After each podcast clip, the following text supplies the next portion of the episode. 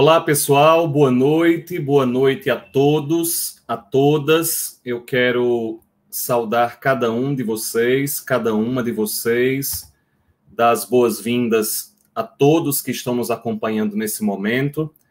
Quero, enquanto vocês vão entrando, convidar cada um e cada uma também a convidar os seus, os seus amigos, as suas amigas, as suas, os seus familiares convidar todos e todas nesse momento para acompanharem conosco essa live tão importante quanto necessária, já que o tema geral da nossa live é sínodo de uma forma mais, mais ampla, mas ao mesmo tempo nós vamos aprofundar dentro de um sínodo específico, que é o sínodo da Amazônia, o sínodo para a Amazônia, um sínodo que foi é, é concluído há alguns anos, alguns poucos anos na realidade, como eu vou dizer daqui a pouco a vocês, mas que tem implicações na nossa realidade atual. Ainda é um sínodo com repercussões é, muito concretas no nosso dia a dia, não somente no dia a dia da própria igreja, né, o dia a dia da igreja católica, dos fiéis católicos, mas também no dia a dia, com desdobramentos no dia a dia do mundo inteiro, porque afinal de contas, toda essa problemática e toda essa discussão a respeito do meio ambiente, dos ecossistemas, das populações originárias dos países, sobretudo no nosso caso, as populações é, indígenas, as populações da, da grande floresta amazônica, né, inúmeras populações e né, povos que estão contidos dentro daquele território e que, obviamente, é, constroem a nossa identidade brasileira, mas também a nossa identidade latino-americana e também, claro, por que não dizer, com desdobramentos no mundo inteiro. A Amazônia, ela é, é mais do que um território, ela é uma identidade, ela é uma construção identitária, não somente para os povos do nosso território, mas do mundo inteiro. E isso hoje está muito ainda em voga, é uma discussão muito presente não somente no Brasil, mas em inúmeros países da América Latina e também no mundo como um todo, porque a floresta amazônica tem uma repercussão e tem uma, uma, uma importância para o mundo inteiro.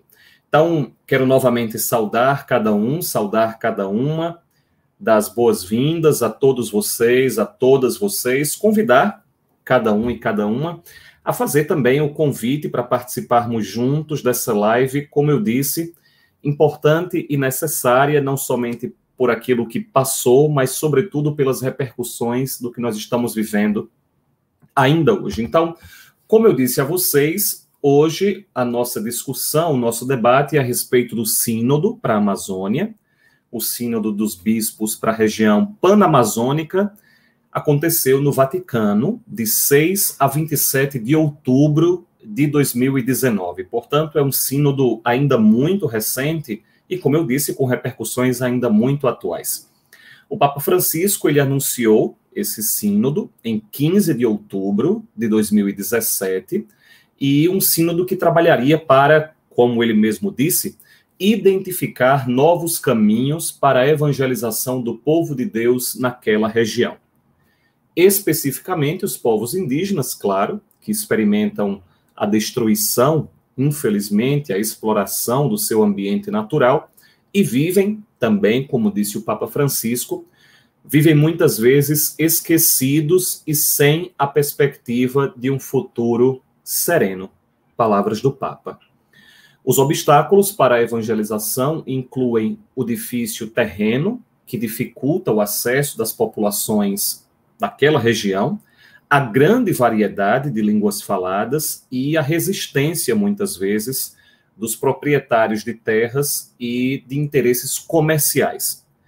A bacia amazônica, só para vocês terem uma ideia, de acordo com o relatório do Vaticano, cobre cerca de 6 milhões de quilômetros quadrados, com uma população de 2,8 milhões de pessoas, divididas entre cerca de 400 tribos que falam cerca de 240 línguas pertencentes a 49 famílias linguísticas. São dados do Sino da Amazônia, dados do, do, é, do, do Vaticano, E com esses dados, nós percebemos de forma muito clara o tamanho daquilo que nós estamos falando, obviamente, da riqueza, da pluralidade de identidades, de línguas, de povos, de nações, mas também o tamanho da complexidade das discussões e dos desafios que estão contidos nessa realidade. O Sínodo, ele definiu a região para incluir partes da Bolívia, Brasil, Colômbia, Equador, Guiana Francesa, a Guiana, o Peru, a Venezuela e Suriname, países onde a maioria da população é católica romana. Ou seja, nós não estamos falando simplesmente de uma complexidade, de uma variedade de povos indígenas. Nós estamos falando de uma série de estados, uma série de países que estão contidos dentro dessa realidade. E para aqueles que imaginam que o sínodo e um sínodo para a Amazônia é uma particularidade do Papa Francisco, só para vocês terem uma ideia, o Papa João Paulo II convocou sínodos semelhantes para os Países Baixos em 1980 e para o Líbano, para o Líbano em 1995. Então, só para vocês compreenderem, o tamanho da discussão não é algo recente, é algo que já acompanha o caminho da igreja, sobretudo desde Paulo VI para cá, Paulo VI, João Paulo I não teve a oportunidade de convocar nenhum sínodo, porque o seu pontificado foi breve, mas depois João Paulo II, Bento XVI e agora o Papa Francisco, os sínodos são comuns, apesar, obviamente, de cada pontificado trazer uma particularidade. Francisco tem uma série delas, como nós vamos também conversar hoje. Muito bem, sem mais delongas, esse é o assunto de uma forma geral, sínodo, sínodo para a Amazônia, e para nós falarmos sobre isso, nós temos uma convidada bastante especial. Nós temos o privilégio hoje de receber Moema Miranda. Ela é leiga franciscana, secretária da Rede de Igrejas e Mineração, assessora da Comissão Episcopal Pastoral Especial para a Ecologia Integral e a Mineração, e ainda da Rede Eclesial Panamazônica. E para concluir, se não fosse já o suficiente, Moema, de tanta coisa que você faz, ela ainda é, é da diretoria do Instituto Brasileiro de Análise Social e Econômica. Moema, depois de um currículo desse tamanho, nós ainda precisamos dizer que não bastasse toda essa experiência, você também foi auditora do Sínodo da Amazônia. Então, Antes de tudo, antes de nós conversarmos e eu fazer uma série de perguntas, como eu disse, eu estava dizendo a ela agora, pessoal, agora há pouco, que eu vou aproveitar bastante da presença dela, porque como eu estou desenvolvendo a minha pesquisa de doutorado sobre o pensamento do Papa Francisco, e não tem como não falar é, da, das convocatórias de sínodos que ele tem feito para nós entendermos o pensamento dele, eu estava dizendo agora há pouco a ela que eu vim, na verdade, com um duplo interesse em escutá-la como pessoa física, mas também como pesquisador, porque eu vou aproveitar essa orientação pessoal que eu vou ter dela nessa noite. Então, Moema, muito boa noite, muito obrigado por ter aceitado o nosso convite. Estou muito feliz mesmo, não somente eu, mas a comunidade dos viventes e todos aqueles que estão nos acompanhando. Boa noite, bem-vinda. Muito boa noite, Gabriel. Para mim é uma alegria enorme estar com a comunidade toda, a comunidade dos viventes me inclui também, então, é, muito feliz de estar com vocês, paz e bem, e também muito feliz de vocês estarem fazendo esse debate com toda essa perspectiva, com toda essa amplitude. Como você estava dizendo, é um tema super atual, e o sínodo foi para a Amazônia, mas foi para a igreja como um todo, né? um sínodo sobre uma região mas com ela todos nós aprendemos muito e estamos no caminho de fazer essa transformação virar realidade. Então, é uma alegria estar com vocês e uma honra ter sido convidada. Muito bom. Bom, pessoal, eu já quero chamar atenção para isso que vocês já começaram a fazer, que é usar aqui os comentários é, do nosso chat para vocês fazerem as colocações de vocês, as perguntas, Vão participando aí como vocês puderem, como vocês quiserem, mas participem, né? Tanto eu quanto o Moema estamos muito interessados também em saber a opinião de vocês, as colocações de vocês. Se vocês quiserem fazer alguma pergunta, algo que vocês queiram contribuir com a discussão. Eu vou ficar o tempo inteiro atento aqui ao que vocês estão colocando nos comentários, para também guardando alguma coisa para inserindo algumas perguntas e alguns comentários para que Moema possa ir comentando aquilo que vocês forem é, também falando. Assim a gente faz uma experiência sinodal também aqui na, nessa, nessa, transmissão, né? Não somente o sínodo da Amazônia, mas agora também nessa transmissão a gente faz uma experiência é, sinodal. Muito bem. Moema, eu queria começar essa nossa live é, tentando, antes de falar de algo mais técnico mesmo, tentar te conhecer um pouco né? Porque, enfim, eu, eu sempre tenho a impressão de que quando a gente conhece a pessoa, a gente compreende melhor o que a pessoa faz e, né, e a experiência dela. Eu queria saber um pouco, Moema, antes de tudo, o teu caminho dentro da Igreja Católica, mas de onde surgiu esse desejo de enveredar por essa área que, até alguns anos atrás, seria uma coisa inusitada, né, assim, essa discussão de meio ambiente na igreja, né, que coisa estranha, como assim falar de, de, de, índios, né, como assim falar de povos originários, como assim falar de ecossistema, por que falar sobre isso?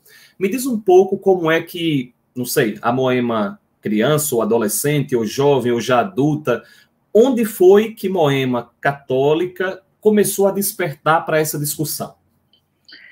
Eu acho essa tua pergunta super interessante, Gabriel, porque realmente, para pessoas como eu, do século passado, é, mesmo pessoas que eram sempre muito preocupadas com temas sociais, com temas de igualdade, de justiça, na minha adolescência, por exemplo, a gente achava que as questões sociais é, não eram exatamente questões ambientais.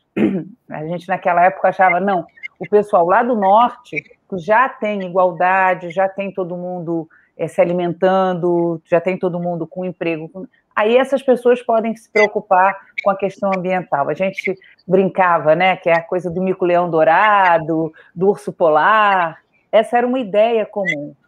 No mundo que a gente vive hoje, e acho que particularmente depois da pandemia do Covid-19, é, só tem dois tipos de ser humano no mundo aqueles que habitam nesse planeta e os que resolveram virar avestruz, porque botaram a cabeça para dentro da Terra e aí saíram do planeta, na verdade. Uhum. Hoje não tem como nós sermos nesse planeta sem nos preocuparmos, sem sabermos, sem relembrarmos o que o Papa Francisco nos fala no parágrafo 2 da encíclica Laudato Si, que a gente esqueceu que era a Terra, né? Então, hoje, por exemplo, nós estamos fazendo essa live aqui e começamos a usar esse meio por causa da pandemia do Covid-19 que no nosso país já matou mais de 500 mil pessoas. O Covid começou como uma doença lá na China. Lembra lá no começo, quando a gente ouviu falar daquilo, uma coisa lá da China, de repente veio vindo. E da onde vem a, a, o, o, como é que um, um, um vírusinho vira uma doença com essa monstruosidade? Porque os habitats, os territórios, os biomas os pangolins da China perderam lugar e aí os morcegos da China, e, e mudou toda a nossa vida. Então, hoje, a gente necessariamente se recoloca naquele lugar de onde a gente nunca devia ter saído, que é a terra da qual nós somos feitos. Né? Nós somos terra, nós não somos só parte da terra, nós somos terra. O Papa Francisco fala os elementos que nos constituem, que constituem o nosso corpo, a nossa possibilidade de alma e de espírito, são os mesmos que constituem o resto do planeta. Então, hoje, nós só podemos ser sendo também ambientalistas. E esse meu percurso, é, na verdade, ele aconteceu meio por dentro das questões de luta por justiça socioambiental. Eu sou de uma geração que nasceu durante a ditadura militar, durante o processo de luta por igualdade, é, sempre me, me comoveu muito. Eu sou do Rio de Janeiro, nascida, criada aqui no Rio de Janeiro.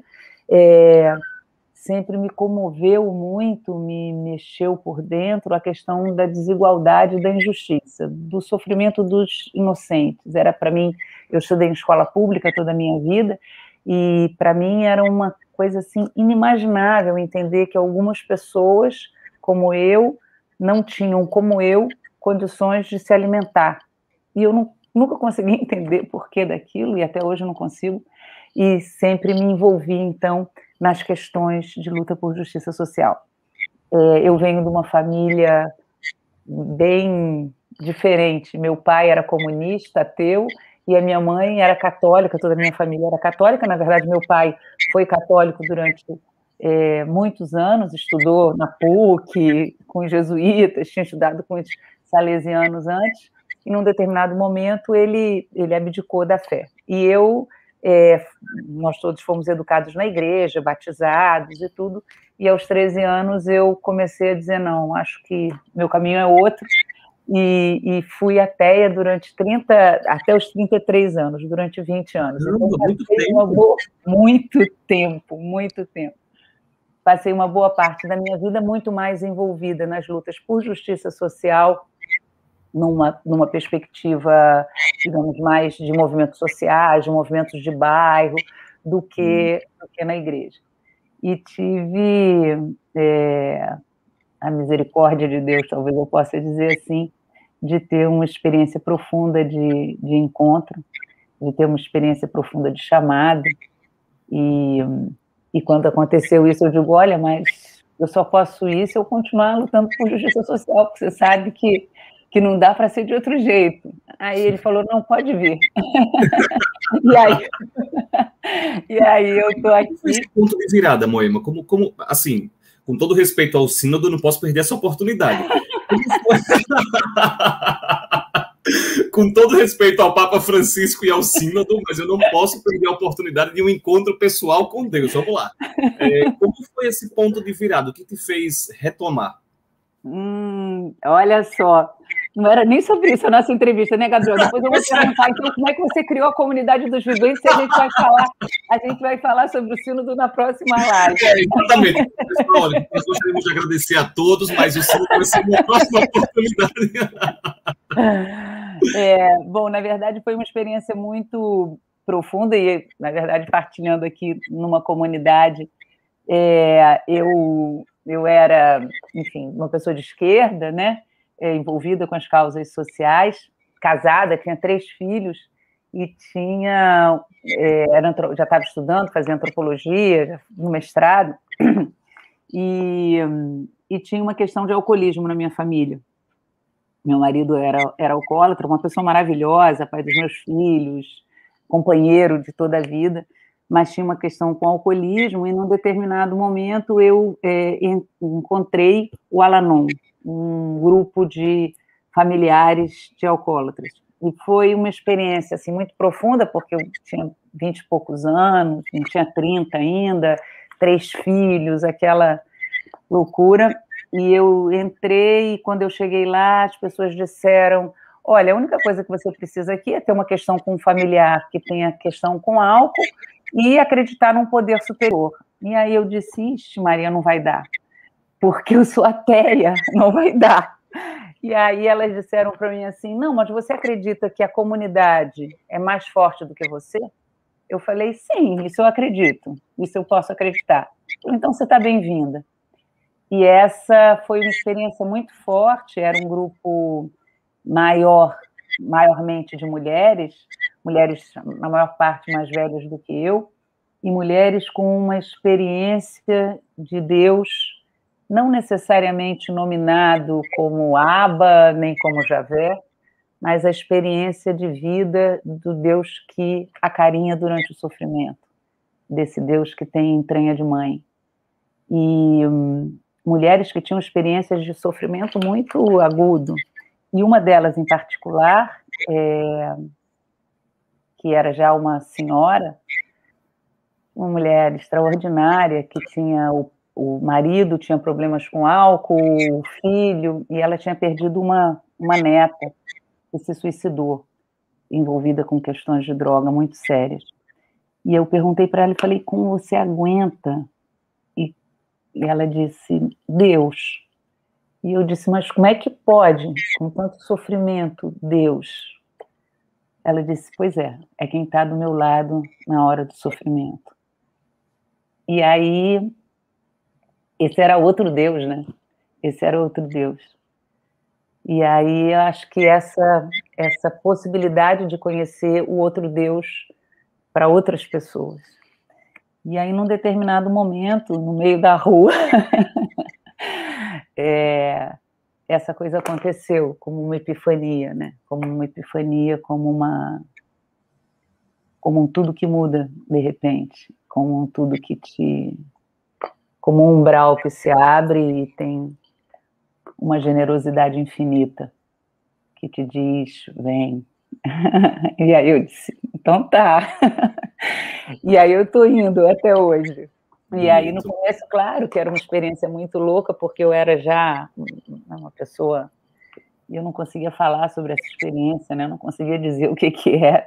Imagina. Então, foi, é, aí foi todo um percurso até, bom, em que lugar eu congrego, até reencontrar, então, né, nessa fé da infância, nessa fé do, do ninar, né, do, do respirar, é, esse Deus Pai e Mãe, esse Deus misericordioso.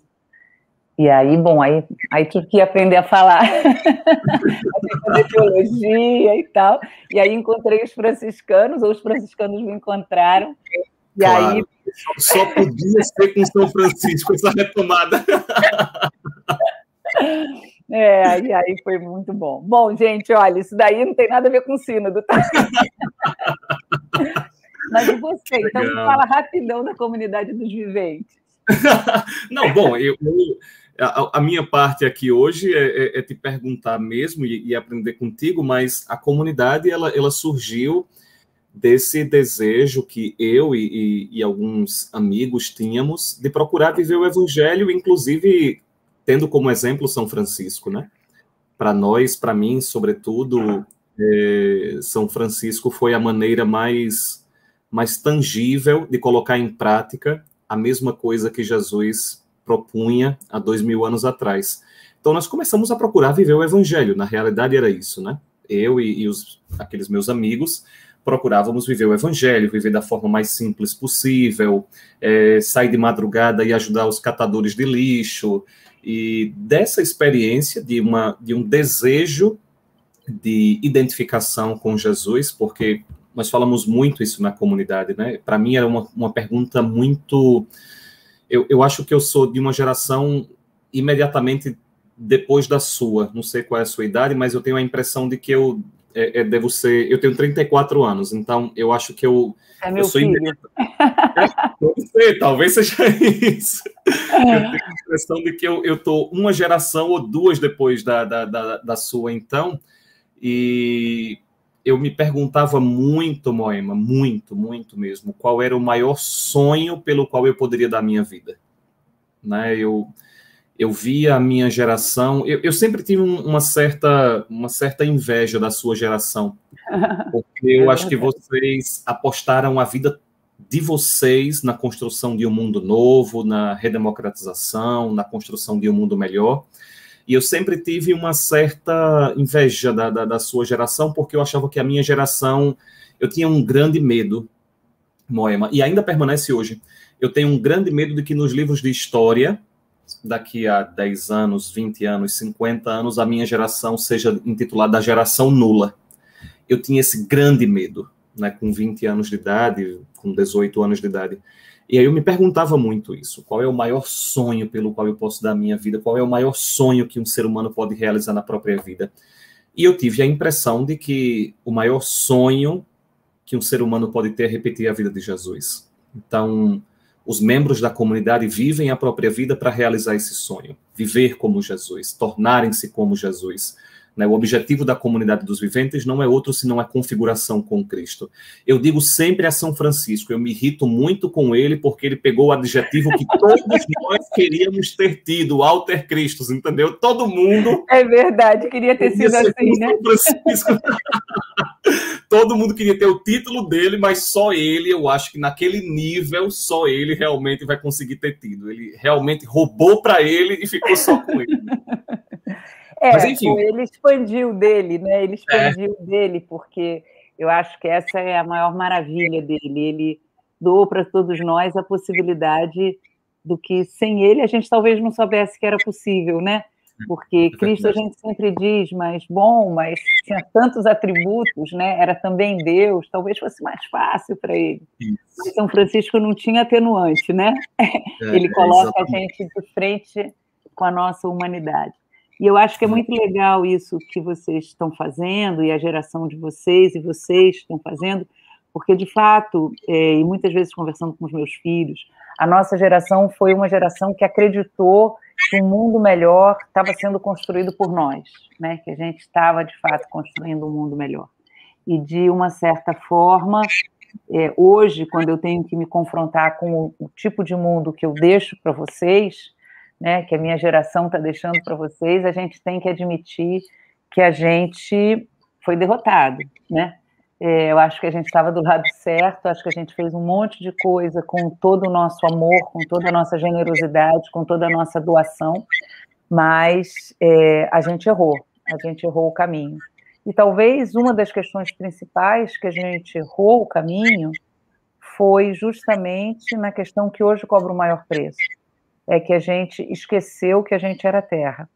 Então, uhum. acho que uma parte muito grande é, da minha geração, e uma parte muito grande do que virou o projeto, digamos, alternativo a um mundo centrado na ordem do capital, é, pensou que a gente tinha que enfrentar a pobreza. E, e, esse equívoco nosso fez com que, em alguns casos, a gente quisesse botar todo mundo para dentro quando na verdade a grande questão é a riqueza excessiva. E acho que essa é a descoberta do Papa Francisco, e é a descoberta da Laudato Si, e é a descoberta que hoje é, a gente faz é, no retorno para esse caminho de comunhão com a Terra.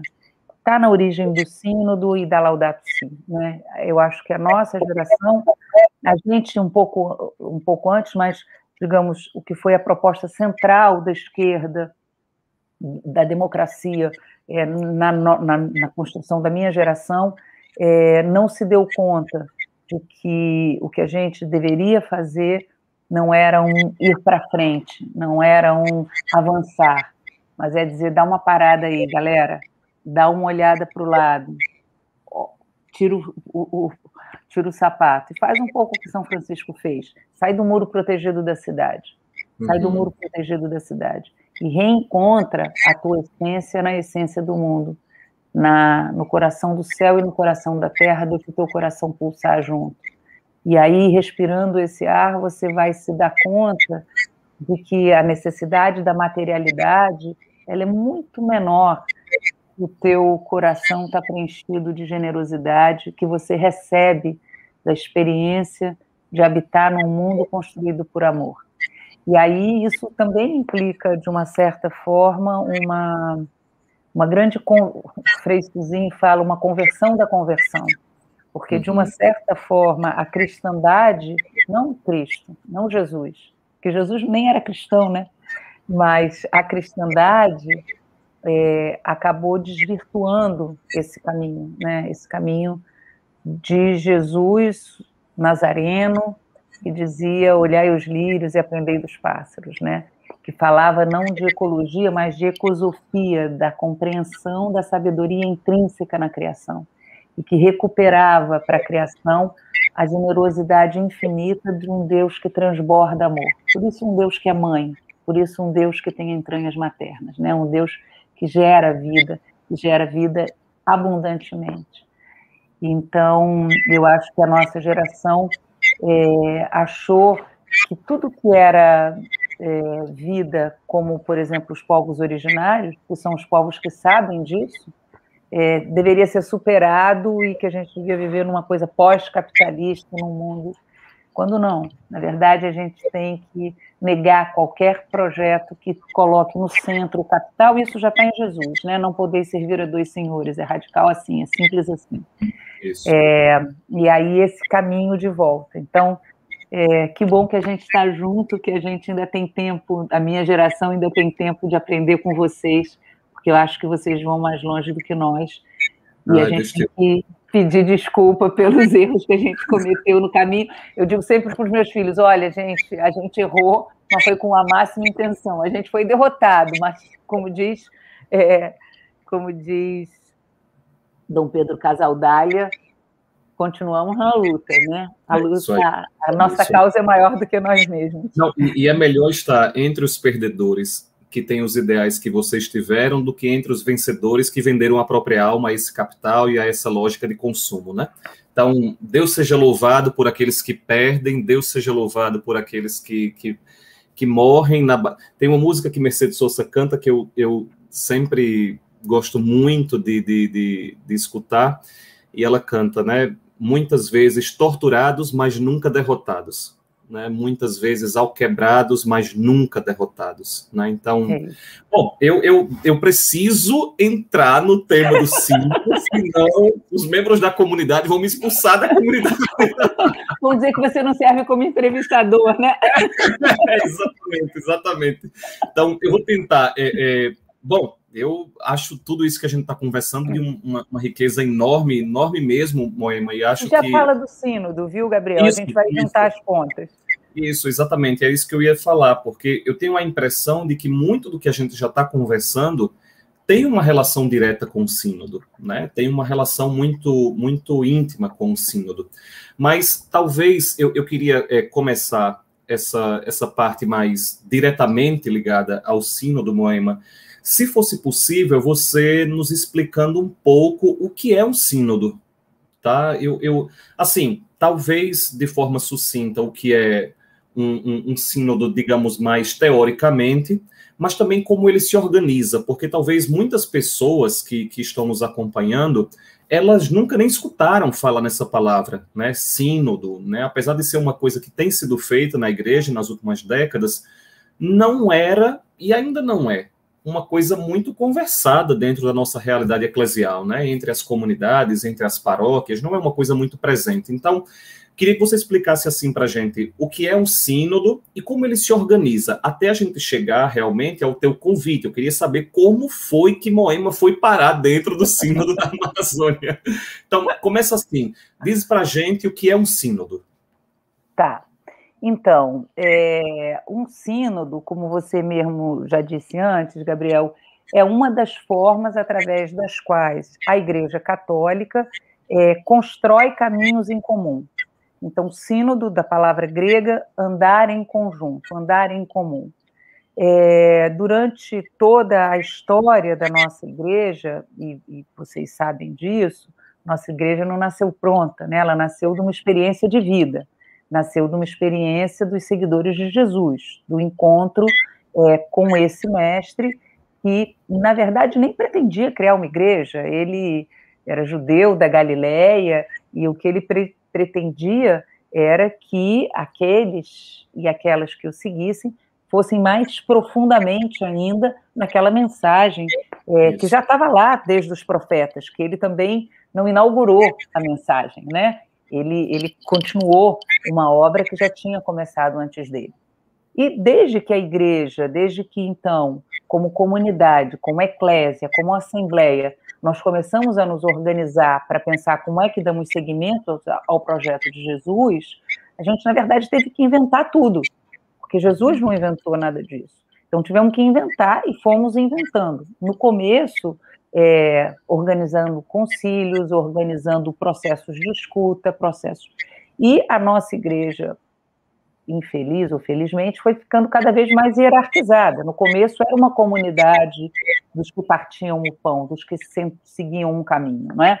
E aos poucos também teve que ficando mais institucionalizada e tal. Mas o sínodo é sempre esse momento em que essa grande comunidade, essa catolicidade, que ao ir se espalhando pelo mundo também foi recebendo influências e sendo reorganizada e repensada, foi é, encontrando momentos de comunhão para redefinir o caminho sobre temas centrais. Então, o Papa ou um bispo pode organizar um sínodo na sua diocese, pode dizer é, nós queremos construir um processo de escuta em que os diferentes membros que compõem a nossa eclésia, então, no nosso caso hoje, leigos e leigas, pessoas de vida religiosa consagrada, clero, é, o episcopado, se encontram e dão resposta a uma questão. Uhum. Então, isso é um sínodo, é, esse é o processo. O Papa Francisco, é, que, como nós sabemos, é nosso vizinho, né, veio daqui do, do lado, né, do fim do mundo, como ele mesmo disse, ele tem a experiência da Igreja Latino-Americana, que fez experiências muito interessantes depois do Concílio Vaticano II.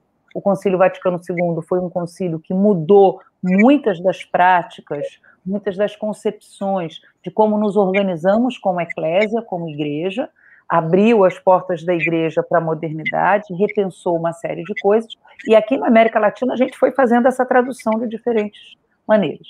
Então, um sínodo é isso. E o Papa Francisco não só começou o sínodo para a Amazônia, como ele está avançando para que toda a igreja seja uma igreja sinodal.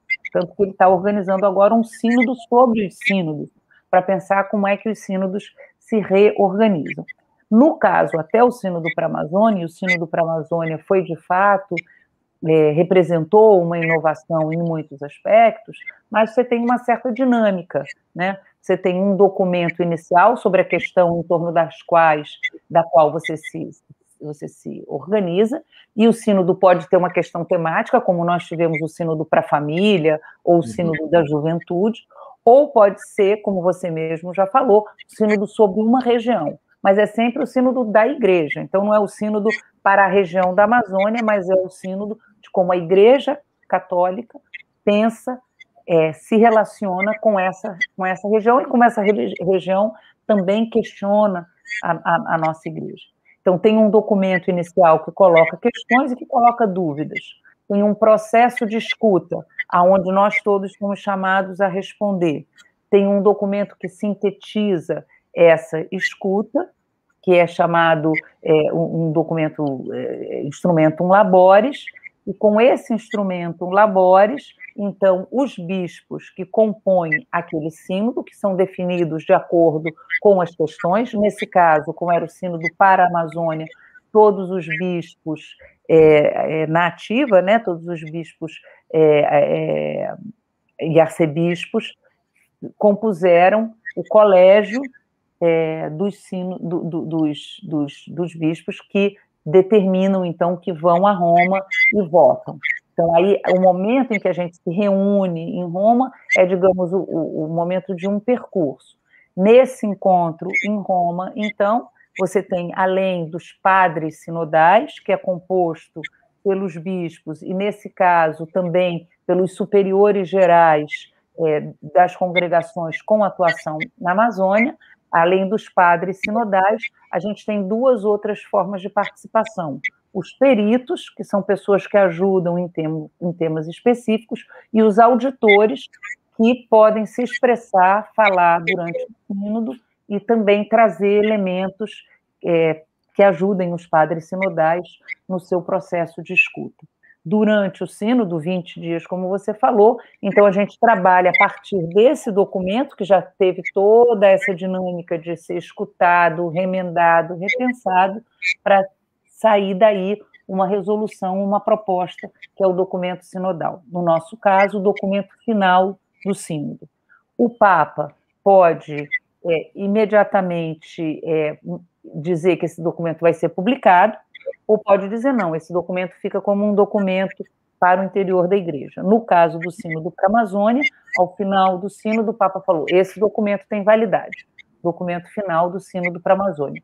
E depois disso, ele escreveu uma exortação apostólica, querida Amazônia, que é, digamos, a leitura dele desse percurso é feito. Mas ele começa a querida Amazônia dizendo: eu assumo integralmente o documento final para o Sínodo, né? e não vou reescrever esse documento, justamente porque esse documento tem validade como expressão desse caminho.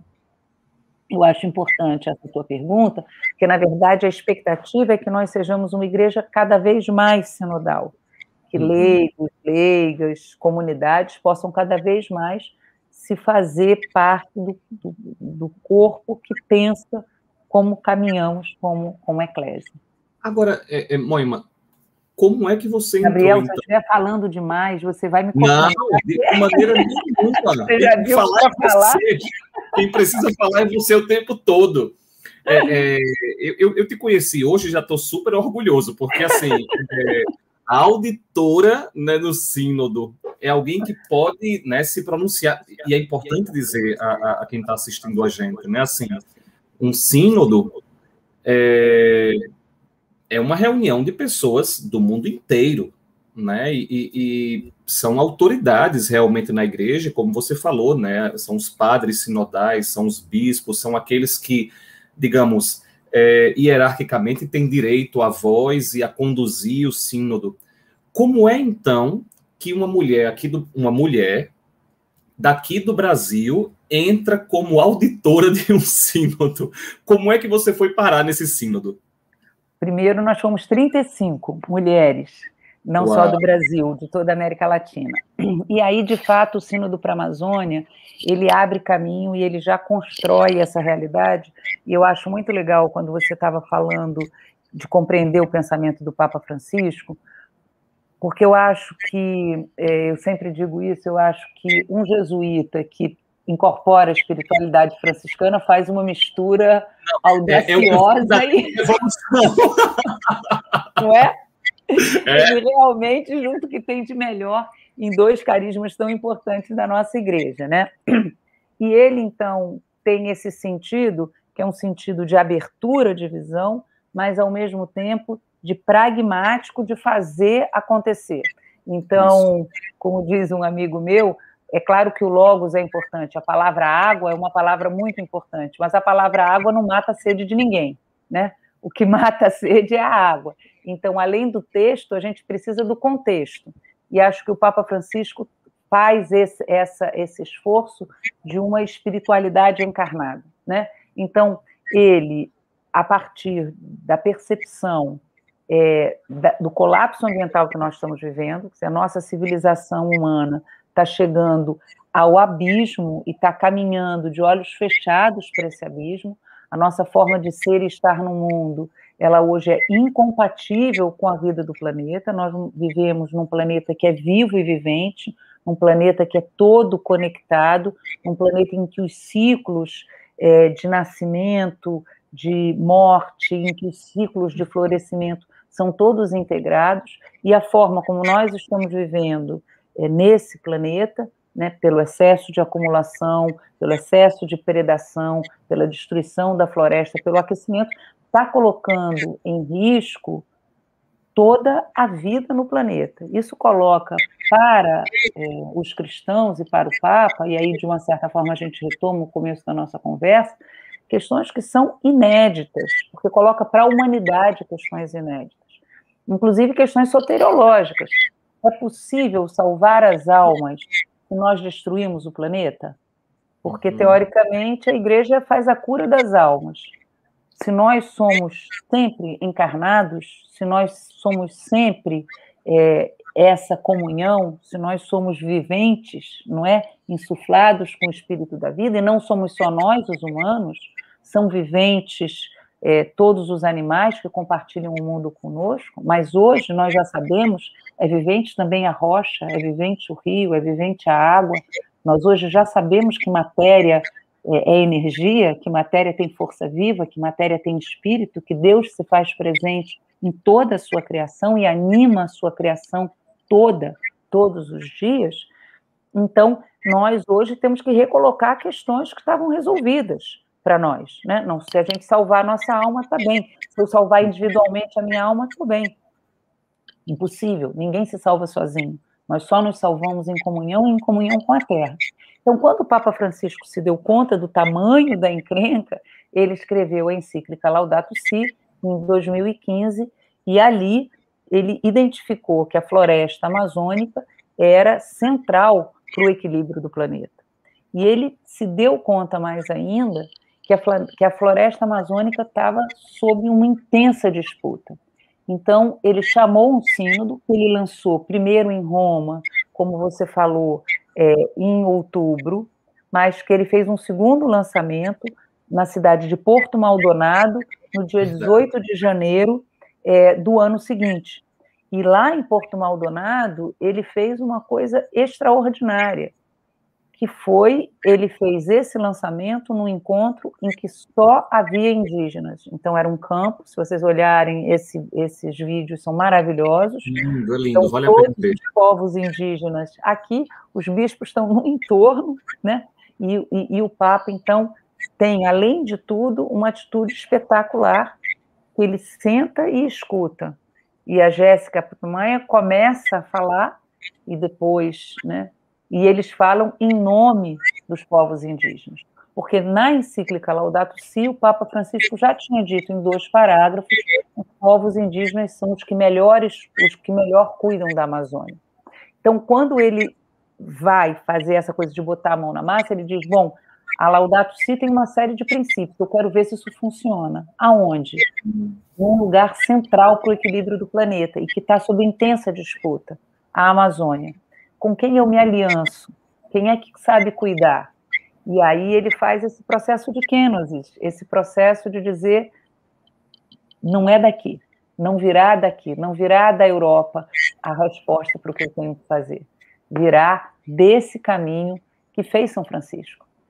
São Francisco não foi procurar no alto, né? ele desceu, ele fez o caminho de Kenosis, ele desceu do alto, ele abriu o portão da cidade, ele tirou os sapatos e ele foi aprender é, a fraternidade universal com esses irmãos que estão para ali. Então, o Papa Francisco fez esse caminho e todo o percurso, então, do Sínodo para a Amazônia foi preparado com a rede eclesial da Panamazônia, que encaminhou um processo de escuta em que a gente escutou mais de 80 mil pessoas para chegar ao. Foi um processo maravilhoso, abrindo a consulta aos povos indígenas, a comunidades afro. Foi um processo lindíssimo. E aí, nessa dinâmica, é, algumas mulheres, 35, entre religiosas e leigas, e 34 representantes de povos indígenas, fomos então convidados a estar presente no sínodo e eu tive de fato a honra e a bênção é, de estar nesse momento tão especial para nossa igreja.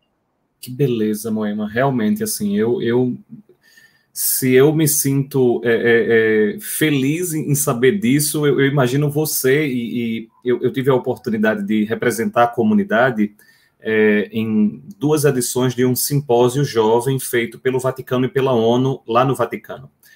E nós também éramos, nós éramos cerca de 50, nós fomos os únicos do Brasil representando o, o, os brasileiros, eram mais de 30 países, e é uma coisa impressionante, realmente é uma coisa extraordinária. Claro, não é um sínodo, porque o sínodo é uma coisa entre aspas, bem mais séria, bem mais formal, com repercussões muito mais concretas para a igreja como um todo e para o mundo, né? Porque a igreja é uma voz importantíssima dentro da conjuntura internacional. Importantíssimo, importantíssimo. Então, é, é, inclusive nesse simpósio que eu participei lá em Roma, é, feito justamente pelo Vaticano e pela ONU, os delegados da ONU diziam com muita clareza: hoje uma das vozes mais importantes no mundo inteiro é a do Papa Francisco a voz do Papa Francisco extrapola meramente uma questão confessional. Né? Ele hoje é uma das maiores autoridades morais e políticas da, da, da, do cenário internacional. Então, eu imagino realmente como deve ter sido uma experiência é, bárbara para você e para todas as pessoas que estavam lá.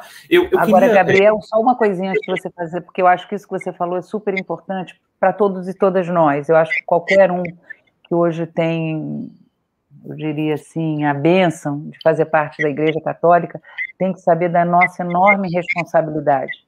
Sim. Porque, de fato, num mundo globalizado, e globalizado, lamentavelmente, pelo capital, a outra instância global é uma igreja, é a Igreja Católica. É a igreja é a instituição mais antiga com expressão de catolicidade, com expressão planetária é, existente hoje. São dois mil anos de história. Parte da, dos problemas que existem hoje são nossa responsabilidade também, e nós não podemos negar. E o bonito Francisco é que ele assume isso. Né? Alguns desses problemas, nós inclusive somos responsáveis por eles. Responsáveis, né? é exatamente, exatamente. E o bonito do Papa Francisco é isso, ele não nega e não, e não se exime de pedir desculpa, né? De dizer, olha, inclusive em termos de interpretação, aqui a gente interpretou de um jeito e agora tem que reinterpretar.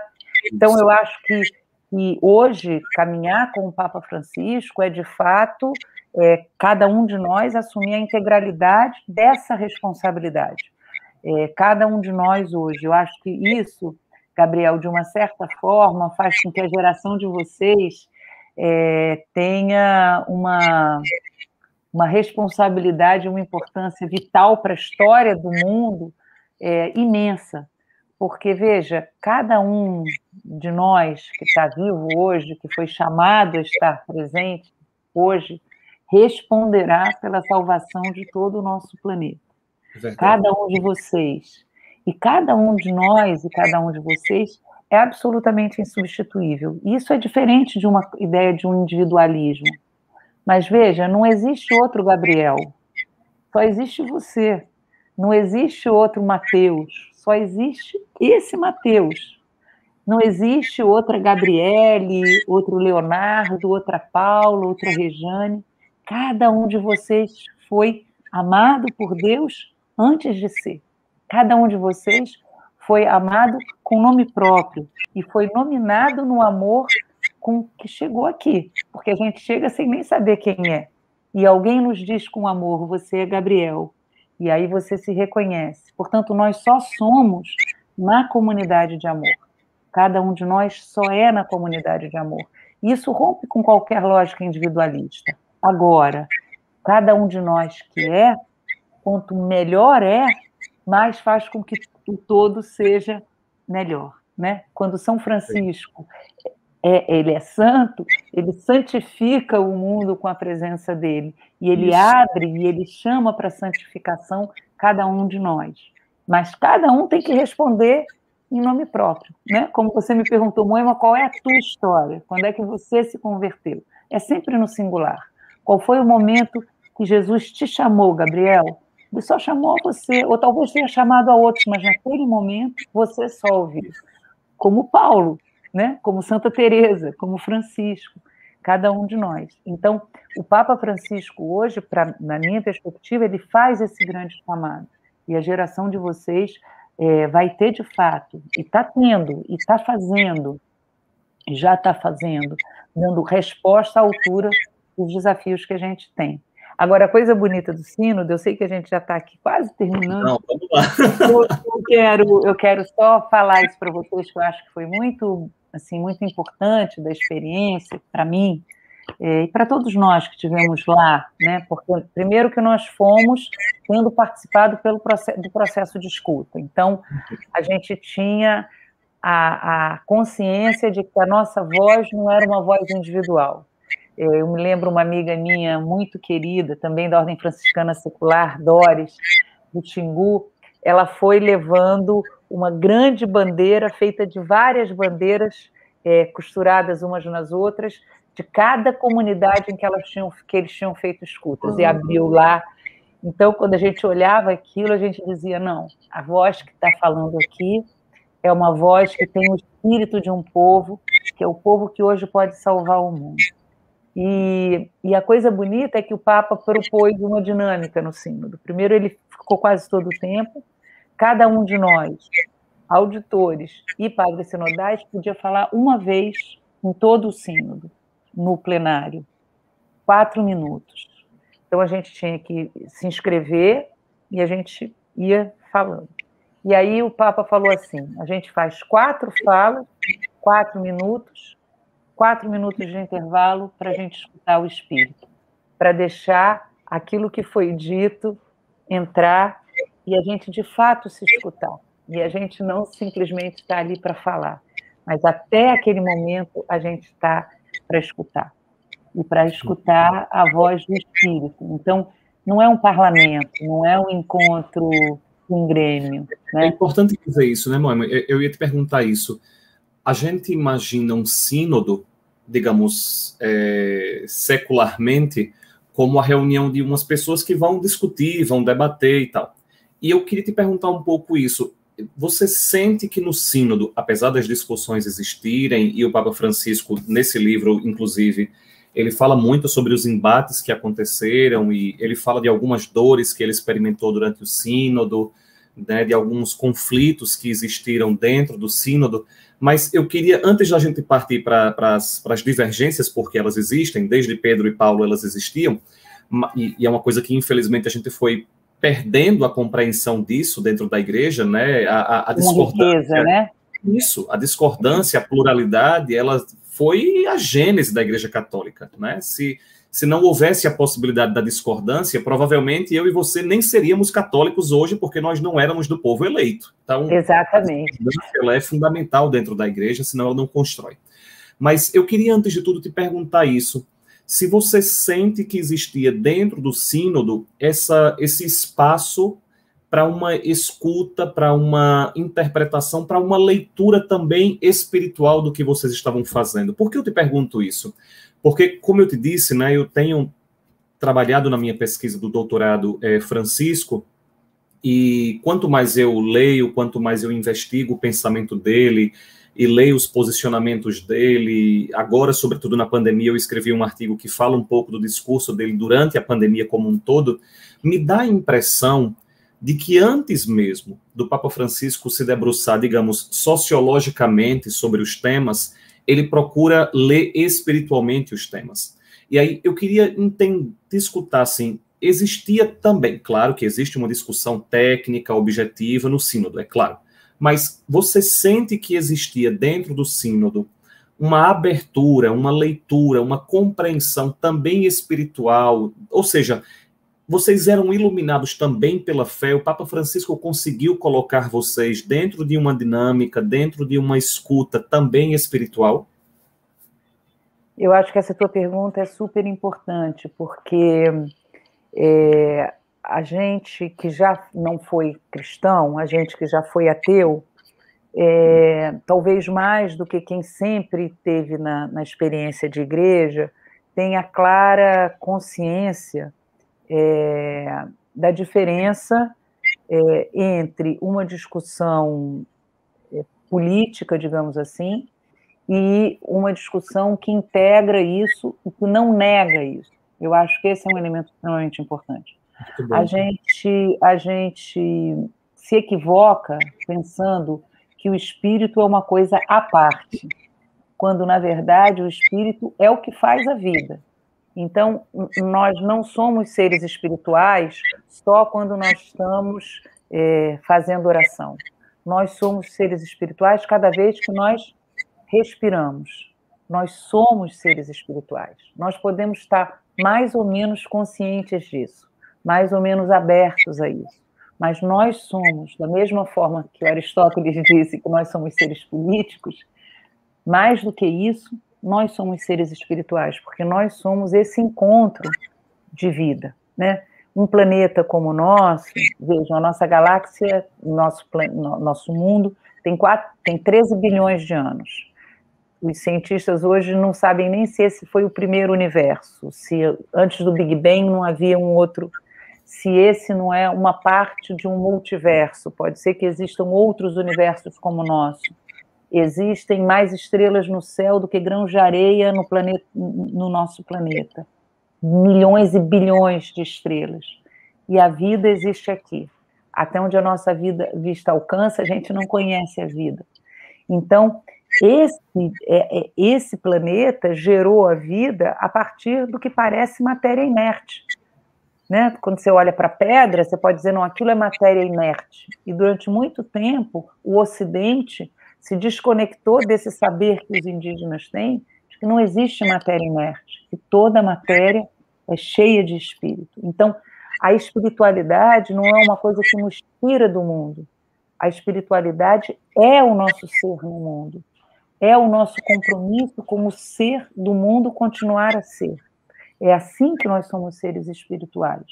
Agora, a, o caminho da espiritualidade se abre para nós em compromisso com a vida, é, em compromisso com a continuidade da vida.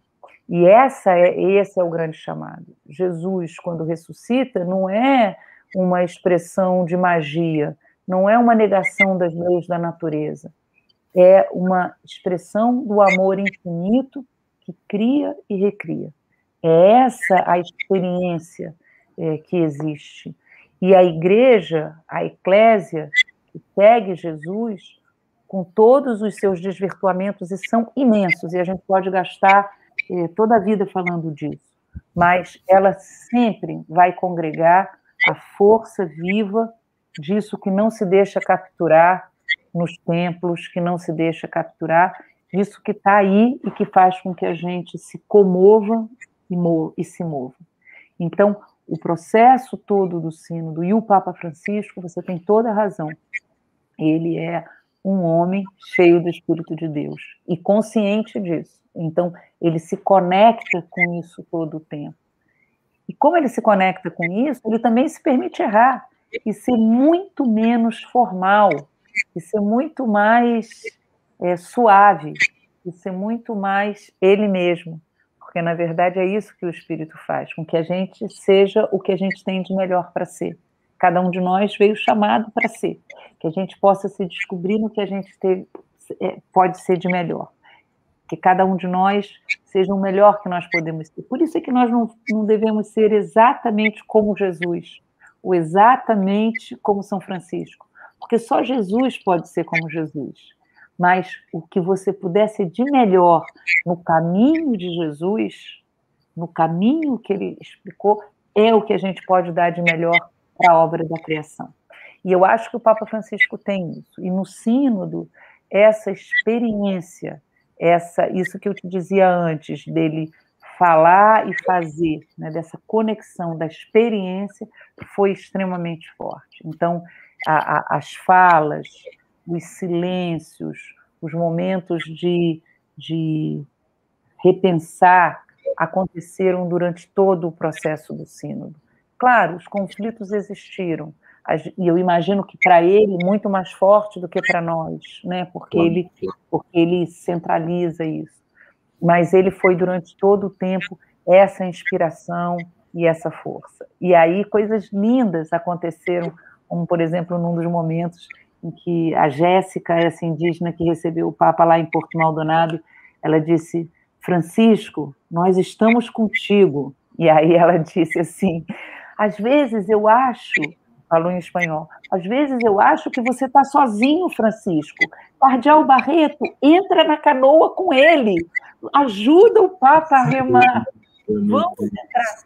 Francisco, conta com a gente, nós estamos contigo. Então, essa experiência profunda é, ele suscitou, e eu acho que ele sentiu o sino do Pra-Amazônia com essa reverberação de emoção. Eu ainda não li esse livro, vou ler, mas eu tenho certeza que ele sentiu a força do espírito, não só de nós que estávamos ali, mas essa força que vinha e que estava presente todo o tempo. Além disso, tinha um grupo grande de pessoas que fez uma casa do lado, que rezava todo o tempo. A gente entrava para o sínodo, eles rezavam, abençoavam.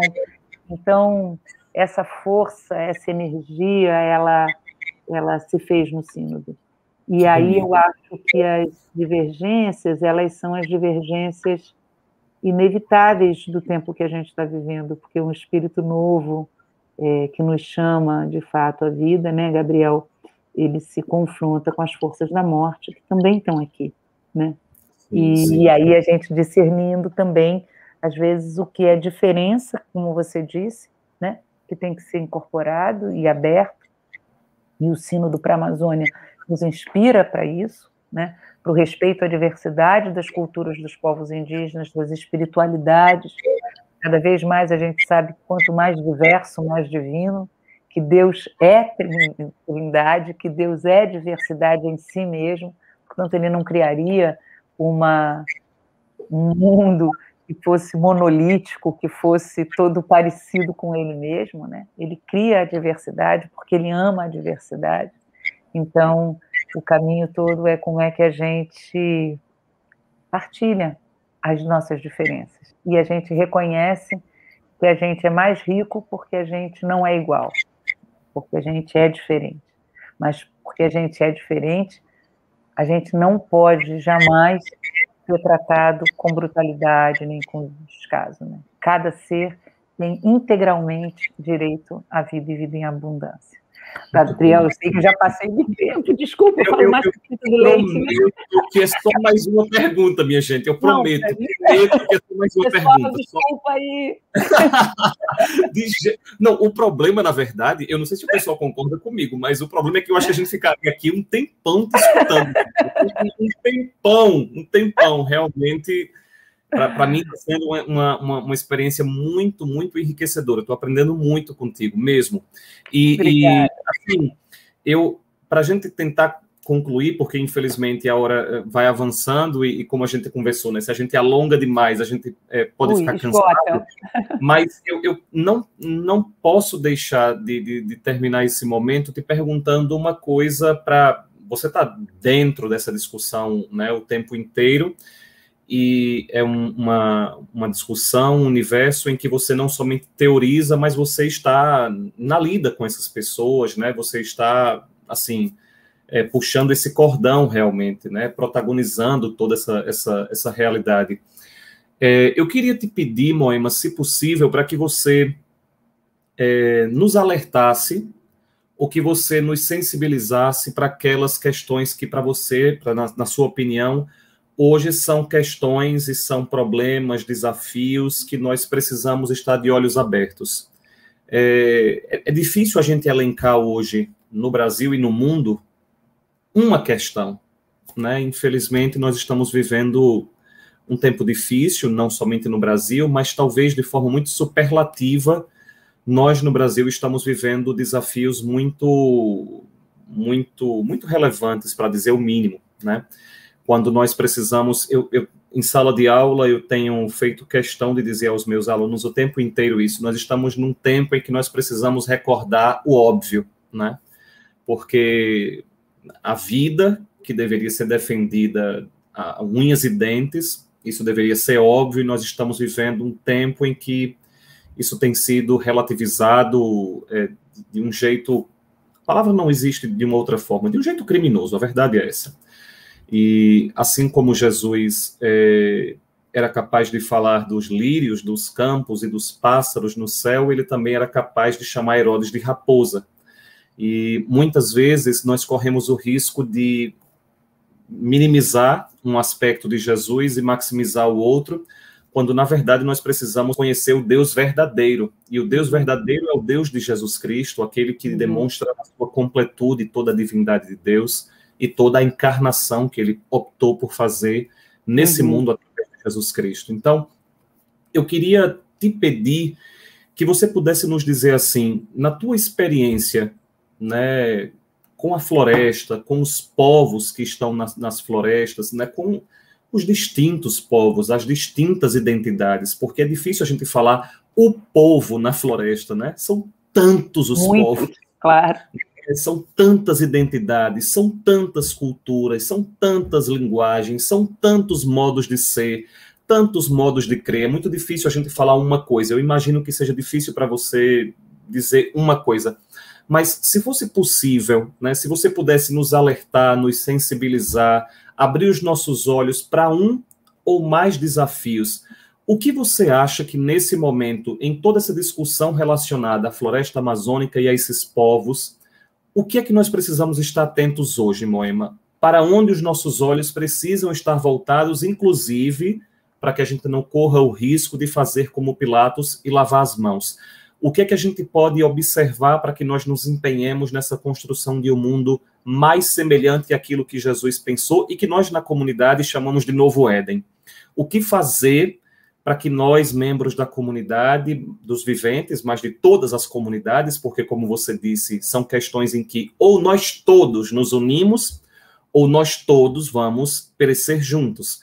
Então, o que fazer? Qual é o, o, o, desafio mais premente? Qual é a questão mais próxima? Qual é o desafio mais importante? O que é que os nossos olhos precisam olhar nesse momento para que seja ainda possível a construção desse novo Éden? Olha, Gabriel, essa pergunta a gente podia começar toda uma live, né? Mas eu acho assim, é, no sino do Amazônia, o Papa Francisco fala desses conflitos e talvez a gente devesse qualificar, né, alguns que são mais relevantes.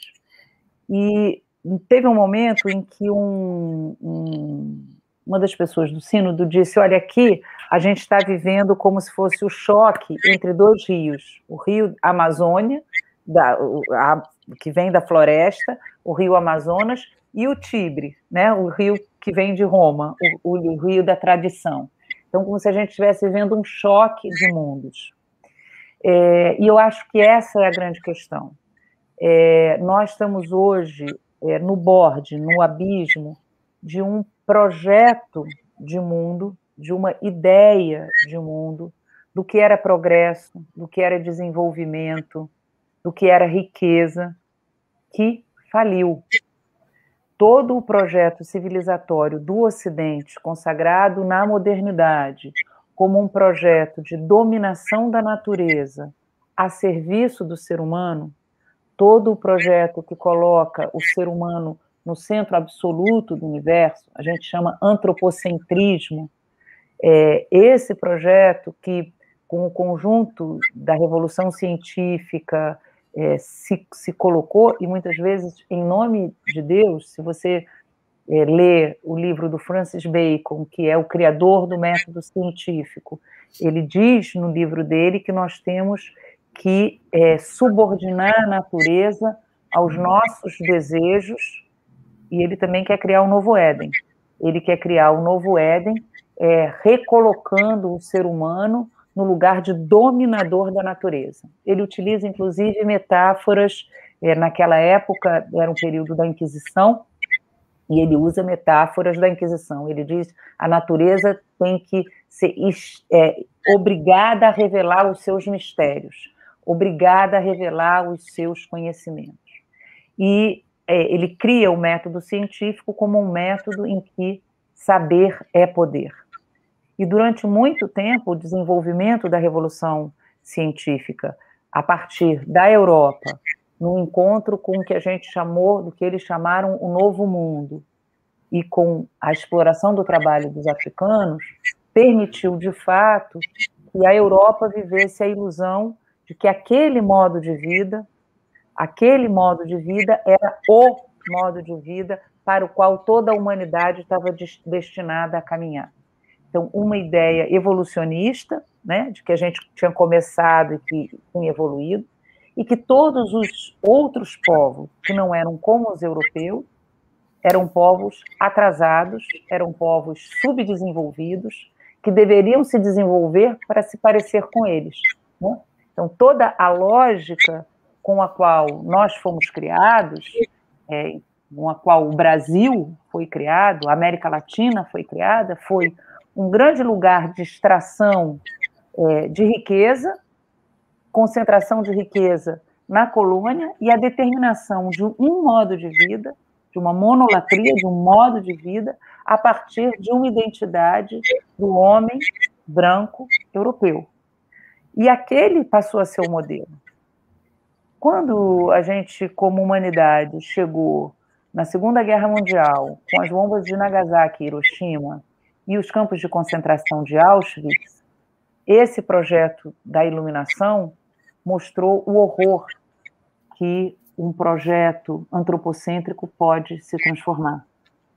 E nós, então, estamos vivendo agora todo o processo de descoberta dessa mutação ontológica, tem um filósofo que eu gosto muito, Gunther Anders, que ele fala, com as bombas de Nagasaki e Hiroshima, nós sofremos uma mutação ontológica, nossa espécie deixou de ser uma espécie mortal e passou a ser uma espécie mortífera, uma espécie que tem um poder de destruição ilimitado. Por isso, na encíclica Laudato Si, o Papa Francisco, com uma lucidez impressionante, diz que nós temos que ser capazes de controlar o nosso poder de destruição. E essa é a grande tarefa da igreja: ajudar os seres humanos a controlar o seu poder de destruição. E para isso nós temos, evidentemente, que abdicar de um paradigma, de uma coisa que entrou na nossa mente, de que ser desenvolvido é como se nós, seres humanos, não fôssemos natureza, natureza é o que está fora da janela, é o que está lá fora, e nós somos seres superiores à natureza, próximos a Deus e longe da natureza. Então, a mudança que nós temos que fazer, a conversão da conversão, é refazer o caminho de volta a casa. Mais do que um novo Éden, a gente está no caminho de Emaús, a gente está no caminho do filho pródigo. A gente tem que voltar a ser parte do mundo dos viventes e o mundo dos viventes é o planeta Terra. E a gente tem que se reencontrar com esse planeta como uma comunidade de destino. Nós somos parte desse mundo e podemos ser para o mundo um evangelho e uma boa nova. Até aqui nós não temos sido. mas não nós como humanidade, não nós como gênero humano. Um formato e uma forma de ser e estar no mundo que gira em torno de um projeto que tem o capital como seu centro. Não poder servir a dois senhores. Então, o projeto que tem o capital no centro é um projeto insaciável. É um projeto insaciável. Então, a gente tem poder para ter mais poder, para ter mais poder, para ter mais poder. A gente tem dinheiro para ter mais dinheiro, para ter mais dinheiro, para ter mais dinheiro. É absolutamente insaciável. Então, abdicar desse projeto, fazer uma conversão radical e profunda, o Papa Francisco na encíclica Laudato Si fala de uma revolução cultural, é o nosso imenso desafio. E por isso ele é complexo, ele não é um, um, um desafio simples. A gente não Sim. tem uma resposta só. E tudo está interligado. Por isso o Papa Francisco fala numa conversão integral, que parte de uma conversão do, dos meus desertos interiores, que me compromete com a minha comunidade, que me compromete com o mundo no qual eu habito e que volta de novo para mim mesmo. Então, essa, abdicar a um projeto de mundo que se, que se organiza em torno do capital e lutar contra ele, porque nós estamos num momento de enfrentamento. Então, como você disse, tem um lado de Jesus é, que é olhar os lírios do campo, mas tem um lado de Jesus que foi o que fez ele ser morto na cruz. Nós não seguimos é, um, uma pessoa que na sua encarnação se colocou neutro diante dos problemas que existem. Nós seguimos uma pessoa que escolheu um lugar para encarnar, um lugar social, cultural e um lugar político também. E ele foi um condenado político é, pelas, pelas decisões e pelas defesas que ele fez. Agora, hoje, é desse lugar de desconstruir esse nosso desejo, que muitas vezes nos toma. Então, resistir à sanha imensa, à sanha demoníaca do capital. Essa é a tarefa fundamental. E ir descobrindo em cada um de nós aonde se aloja esse, esse colonizado, colonizador, porque nos habita, porque nós fomos criados assim. Nós Sim. aprendemos a respirar assim, nós aprendemos a desejar assim, nós aprendemos que ter êxito é isso. E hoje o planeta não aguenta mais. Não aguenta e não aguentará. Por isso, eu acho, Gabriel, que a minha geração foi uma geração utópica, a gente acreditava que o futuro seria melhor, e hoje nós vivemos num mundo distópico, num mundo em que, de fato, o pior está por vir. Esse é o título do novo, do novo relatório do painel intergovernamental de mudanças climáticas. Então, diante de um mundo que vai ficar mais quente, mais sujo, mais violento, como é que nós nos colocamos a caminho da resistência? a caminho do, do processo de construir alternativas. E isso exige que a gente saiba fazer aliança com aqueles povos que vivem em comunhão com a terra. E esse foi o grande conflito do Sínodo. Porque, veja, é uma ferida narcísica para o homem branco reconhecer que aqueles que ele achou que tinha vindo evangelizar são, na verdade, os portadores da Boa Nova. E nós temos que fazer esse processo de kenosis, de reconhecer que é ali mesmo, é ali mesmo, é com a pedra que foi rejeitada, é com os pequenos, é com as Madalenas, é com aqueles que eles acharam que não sabia nada. É com eles que a gente tem que fazer o caminho de Jesus. Uma vez mais, uma vez mais e sempre. Deus seja louvado. Né? Ai, Moema, o que é que a pessoa faz agora?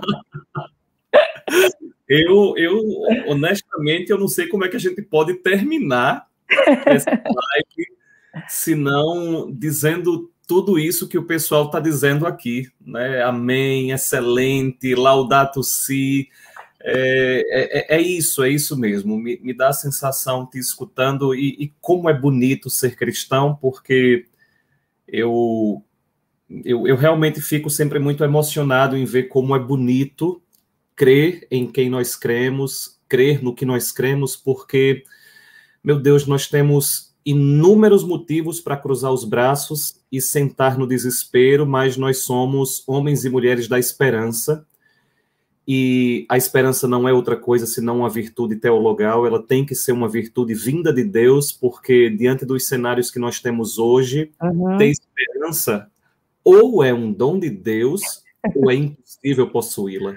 Verdade. Né? A esperança é o dom de esperar naquilo que não deveria ser esperado, né? Uhum. Ter fé é crer naquilo que nós nem vemos muitas vezes.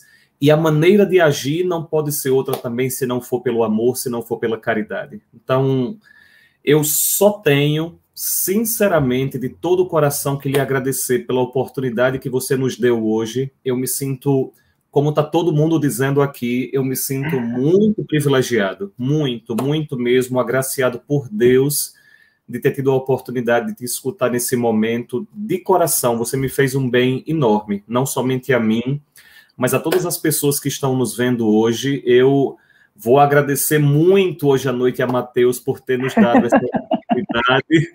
Né? Mateus nos deu esse presente de nos apresentar é, a você nessa noite, de ter feito esse, esse, esse caminho entre nós e você. E queria muito mesmo, Moema, nos colocar à disposição. Queria muito que você sentisse, assim como o pessoal lá no Sínodo disse ao Papa que ele não está sozinho, queria muito que você soubesse nas suas andanças, nas suas lutas, nas suas nos seus desafios todos, nas suas canoas todas que você precisa pegar nesse, nessa, nessa, nessa vida tão doada que você tem. Eu queria muito que você soubesse que eu e toda a comunidade dos viventes estamos ao seu lado. Queria muito que você contasse conosco.